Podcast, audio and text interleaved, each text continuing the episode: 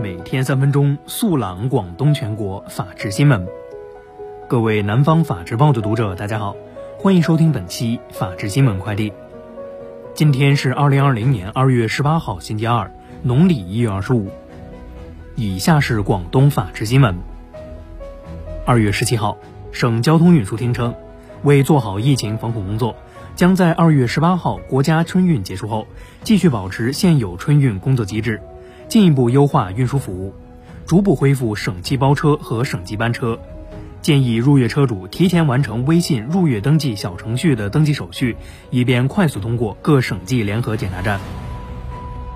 截至二月十七号二十四时，广州市累计报告新冠肺炎确诊病例三百三十九例，三百三十九例确诊病例中，累计治愈出院一百四十二例，无死亡病例。二月十七号全天，广州市报告新冠肺炎新增确诊病例零例，新增治愈出院十一例。累计核实追踪密切接触者三千五百四十人，尚在医学观察八百三十四人。为了配合做好公共交通防疫实名制与溯源工作，昨日，广州地铁宣布，搭乘地铁及有轨电车时，市民需要配合扫码进行防疫乘车登记。防疫乘车登记二维码位于车厢车门上方，乘客扫二维码，按照界面提示填写信息即可。扫码登记便于在发现疑似或确诊患者后，可以精准溯源，更好地保护自己。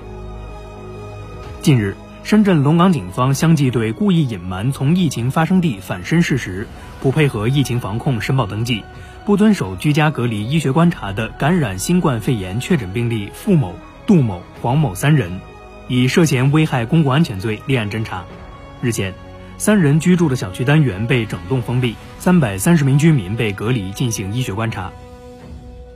据深圳市卫健委通报，二月十六号，深圳两名新型冠状病毒肺炎危重症患者经全力抢救无效不幸去世，这是深圳首次出现新冠肺炎死亡案例。两名死者分别为六十三岁、六十六岁，均有长期慢性病史。以下是全国法制新闻。近日。最高人民法院下发通知，要求暂缓对承担疫情防控任务的单位、人员以及场所、设备、物资、资金采取执行措施。对明确专用于疫情防治的资金和物资，不得采取查封、冻结、扣押、划拨等措施。近日，中央政法委印发通知，要求在疫情防控期间，严格依法律按程序办案，严格依法律按程序办案。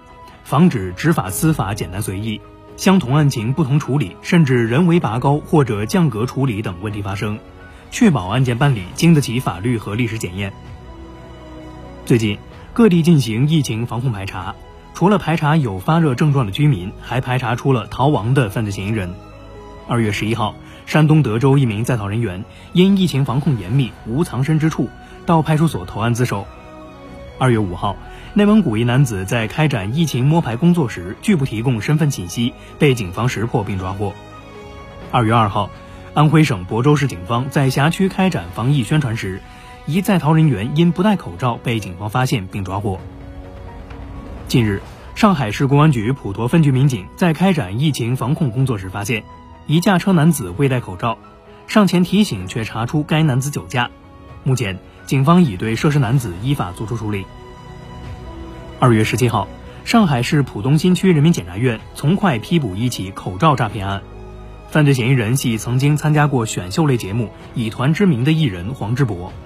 经审查，犯罪嫌疑人黄志博在疫情防控期间，以非法占有为目的，虚构出售口罩事实，骗取他人财物，数额巨大，其行为已构成诈骗罪。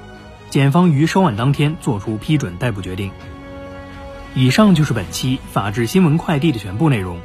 感谢您的收听，我们下期节目再见。